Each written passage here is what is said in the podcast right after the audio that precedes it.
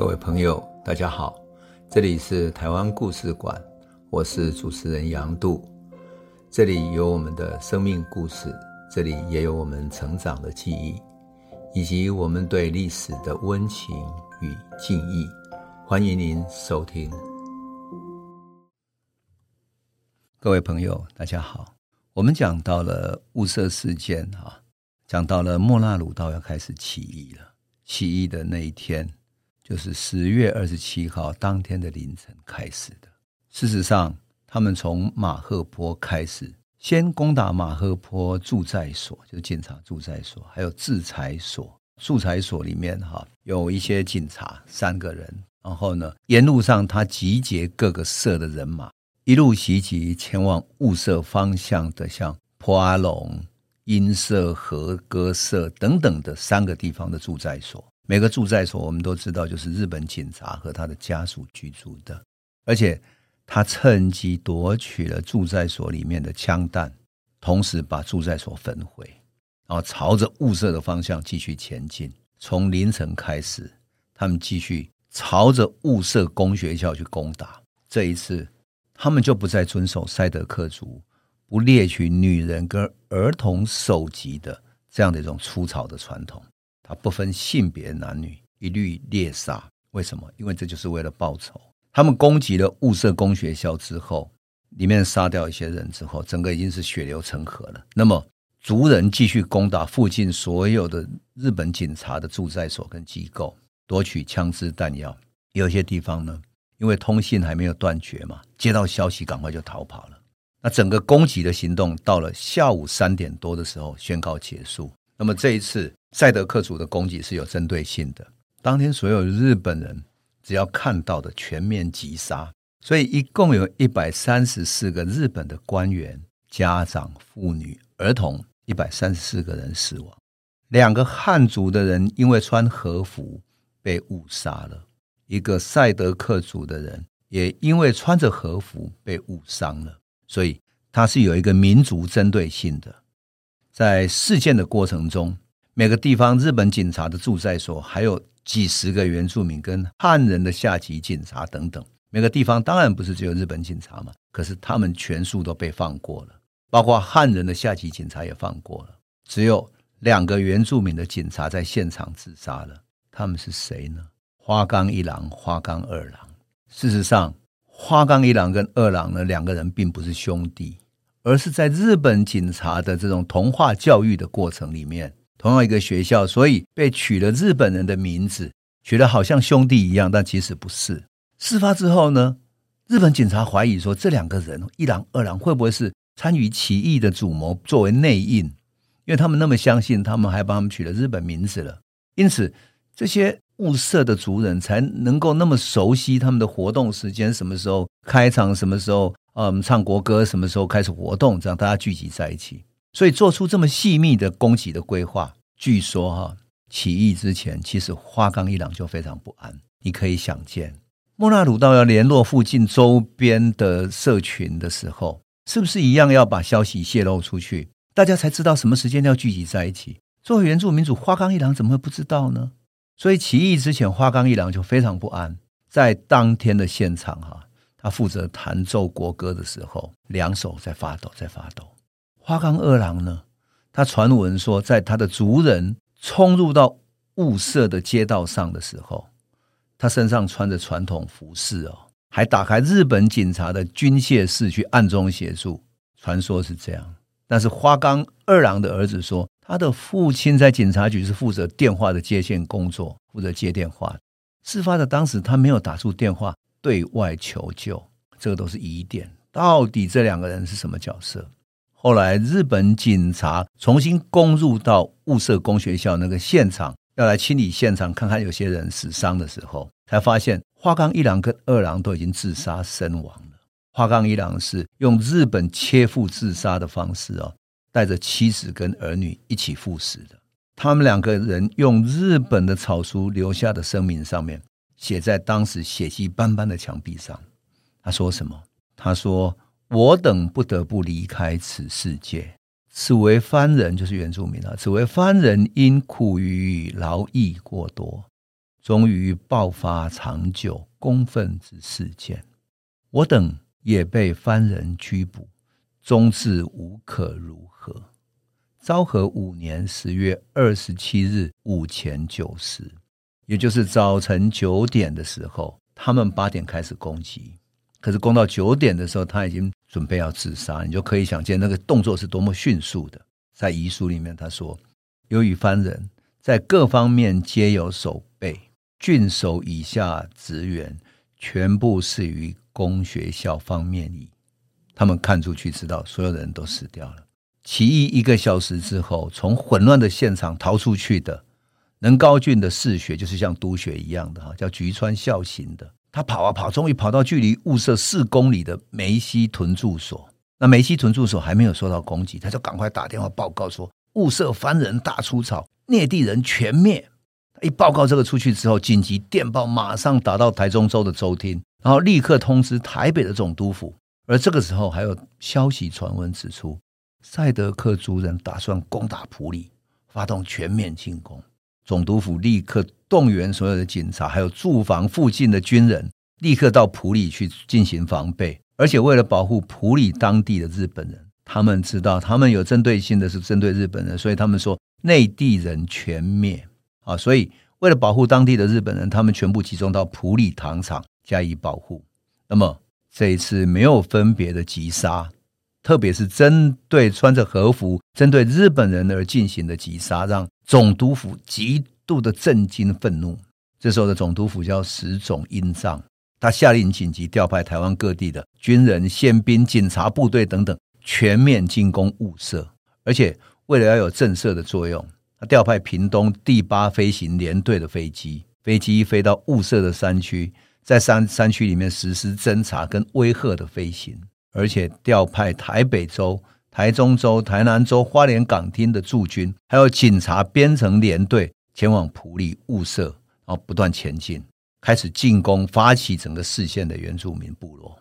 那么，日本的反攻在十月二十八号，也就是起义的隔天就展开了。那么，二十八号早晨呢，在雾社附近的溪谷里面，他们就遭遇到起义族人的反击了。这一反击造成汉人军夫一死五伤啊，他就暂停下来。停下来之后，在附近部署。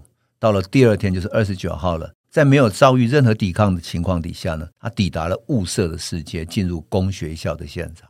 他一看到现场那个死伤狼藉的样子，完全快昏了。这样，然后他知道说，这个全面的攻击绝对不是只有在这里，因此他派出部队对雾社的世界进行了全面的生还者的搜索跟救援。同时开始收容这些遗体，收集起来。生还者里面最大的一群是躲在哪里？躲在校长宿舍的厕所里面的。这个是由谁呢？由小岛源治郎的妻子叫松野，还有他所保护的十七名的儿童，他们就躲在那个厕所里面，没有出声，最后活了下来。在最后的清理里面，他们总共找到了在宿舍，还有在雾社四街里面找到四十八个生还者，其中三个人后来因为伤重又感染到疾病就死掉了。可是日本飞机的震慑作用以及现代武器的全面动员，展开了反攻。这场全面的反攻从十月三十一号开始，然后以各个部落，特别是反抗的部落作为目标，发动总攻击。事实上。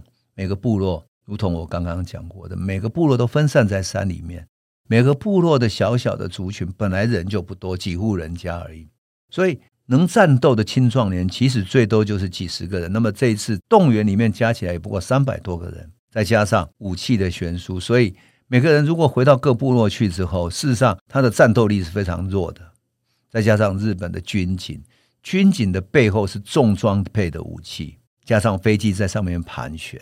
所以很快的，原来的这种激烈抵抗就被日军所攻打，然后被日军占领。于是对抗日本的主力就慢慢退，退到马赫坡社那边。那么其他的人就什么？就像赛德克巴莱在电影里面所描述的，他们退到深山溪谷里面，开始打游击战。打到了十一月二号的时候，连马赫坡也被占领了。最后，所有的战士退到马赫坡跟塔洛湾两个溪流的溪谷之中。利用山谷的悬崖绝壁做最顽强的抵抗，因为日本人要进入悬崖绝壁，不熟悉这个地形是进不去的。山里面古木参天，古老的绝树、莽林纵横交错，溪谷绝壁的那些天后地形变化难测，所以日军根本不敢发动全面进攻，他只敢在外头包围。可是包围到十一月五号的时候，终于在马赫坡社的东南方爆发了激战，日本人有十四个人战死，二十多个人负伤，赛德克族人也伤亡了不少。莫拉鲁道的第二个儿子叫巴索鲁道。受伤很严重，痛苦不堪，最后族人只好把他送上彩虹桥，也就是帮他走上死亡之路。经过这场战役啊，莫那鲁道带领他的族人退啊，退到马赫坡了，依据天险做最后的保卫战。但是日军改而采取什么围攻的方式，从外围切断所有支援的道路，然后。用山炮，就山中可以运用的那种大炮，用山炮发射大炮。最严重的是，他用飞机投射一种糜烂性的毒气弹。这种毒气弹只要人的身体一触及到，皮肤就会开始发痒、溃烂，痛苦不堪。飞机还投下白磷燃烧弹，白磷就是这种嗯燃烧性的磷嘛，化学药药品。那么这种燃烧弹让森林里面的枝叶全部枯萎。那起义的族人就没有办法利用森林里面秘密的森林来躲藏了，整个简直就是一片枯木这样，在枯木里面无从躲藏了。事实上，这是完全违反国际公约的科学的攻击法。但是日本人所持的理论是什么？他们说“番人即禽兽论”，就是原住民就是禽兽。在这个理论底下呢，他们全无顾忌的使用了最残酷的杀人方式。他不把他当人啊。把他当禽兽，可怜的赛德克族人，他被毒气所毒害了，他的皮肤溃烂，痛苦不堪。整个森林里面被毒气污染，动物也死亡了，植物也有毒，燃烧然后枯萎了，找不到食物可以吃，加上原来储存的粮食也只有一点点，所以族人就陷入极度的困境了。最可恨的是。日军还采用什么？采用以夷制夷的策略，就是鼓动周边原来为了争夺猎场、互相有点纠纷或者起义的时候，各社之间存有嫌隙的一些部落，比如说道泽社、太鲁阁、万大、马利巴等等的族群，组成什么呢？组成一个原住民的联合部队，它叫味方番，味是口味的味，方面的方，味方番，它的袭击队。这个袭击队专门帮助。日本军警的部队来作战，他们熟悉山地的地形，熟悉在森林里面作战的方式，熟悉在森林里面怎么打游击战。那日军就提供他们枪支弹药，甚至于用高额的奖金来当诱饵。奖金的高高到什么程度呢？如果杀了一个头目，取回他的首级，两百块。记得啊，当时。剪辑我说过，一个小学老师的薪水，台湾小学老师的薪水大概三十块钱。可是，一个头目的手机就两百块钱，男子的手机一百块，一个富人的手机三十元，小孩二十元，全部用诱饵让引诱其他的部落去杀雾社的赛德克族。那么，从十一月初一直到十一月中旬，在日军全面的包围之下，莫那鲁道的战士逐步的溃败了，没有资源，没有后援，要怎么作战呢？事实上，连妇女跟儿童都很难生存下去了。赛德克族的妇女非常烈性，他们说，为了不要拖累我们的战士，他们采取传统的方式，到赛德克族古老的大树底下自爱身亡，就自杀吊死。而残病的战士，啊，就身体有残废了，或者说生病的战士，就陆陆续续在战斗里面被击杀了。到了十一月的下旬，你想想看哦。三百多个战士带着族人在森林里面，在雾社那里战斗，已经战斗了一个多月了。到了十一月下旬，还有几十个人在森林里面做最后的坚决的抵抗。这个时候，莫那鲁道知道大事不可为了，于是他命令自己的妻子巴干瓦利斯在耕作的小屋子里面自杀，上吊自杀，为了不让他的小小的孙子。受到侮辱，受到苦难，他亲手枪杀了两个孙子，然后把他们放在耕作的小屋子里面，跟他的妻子在一起，祖孙三个人同行走向彩虹桥，然后他放了一把火，把小屋烧得干干净净。莫那鲁道亲手送走他的妻子和孙子，送上彩虹桥，他自己背上长枪，走到更深的森林里面去。那是他祖灵所在的大断崖，从此没有人知道他的去向了。日军到处追查都追不到，而莫纳鲁道的长子叫达多莫纳，带着五六个战士在森林里面继续作战。他的妹妹马红莫那劝他投降，他甚至于认识的过去的日本警察也来劝他投降，但是他不为所动。一直到十二月八号，他自己在山中上吊自杀。整个发动事件一开始啊，抗日的部落六个部落里面大概有一千两百三十六个人。到整个事件结束之后，统计哈，死于刀枪的人有八十五个人，被飞机轰炸死掉的人一百三十七个人，被炮弹炸死的三十四个人，而被原住民族就魏芳番其他的原住民部落袭击队来砍掉首级的有八十七个人，而自杀死亡的最多，两百九十六个人，接近三百，也就是他们的妇女宁可自杀身亡，上吊自杀身亡。最后被俘虏的是两百六十五个人，另外有五百多个族人没有办法投降了，都是妇孺。那日军方面呢，号称动员了一千一百九十四个军队，然后警察部队一千三百零六个人，当然这都不包括其他部落调来攻打的汉人，还有原住民等等的。还有事后哈、啊，当然这些汉人或者部落的其他人，原住民可以作战，但汉人基本上是作为军夫嘛。所以事后，日方的战报宣称说，日本平民遭到屠杀，一百三十四个人受伤，两百一十五个人。陆军的阵亡是阵亡二十二个人，负伤二十五个人，而警察的阵亡是六个人，负伤六个人。但是赛德克族人留下的口径却说，日军其实死伤惨重，绝对超过他所公布的。这个这场战役雾社事件之后啊，留存下来的六个起义部落。五百一十四个幸存者最后被集中起来，看管在原来部落附近啊，叫什么名字呢？叫保护番收容所，在这里看管起来。可是总督府并没有下令你要怎么处分这些人。问题就在于他们找也找不到莫那鲁道，所以非常不放心，很怕莫那鲁道随时发一个口信下来，他这五百多个人同时起义起来了，而且。生怕他躲起来之后，伺机再到其他的部落，那么伺机再起来，那就很麻烦。所以他想用这五百多个人来当诱饵，把莫那鲁道招回来，同时到四处去追捕。那么到最后，他是怎么找到莫拉鲁道的呢？这故事是一个什么样的结局呢？我们先休息，那么等下一集再来继续为你诉说了。这里是台湾故事馆 Podcast，我们每周一、周五会固定更新新的台湾故事，请随时关注台湾故事馆粉丝页，按赞并分享。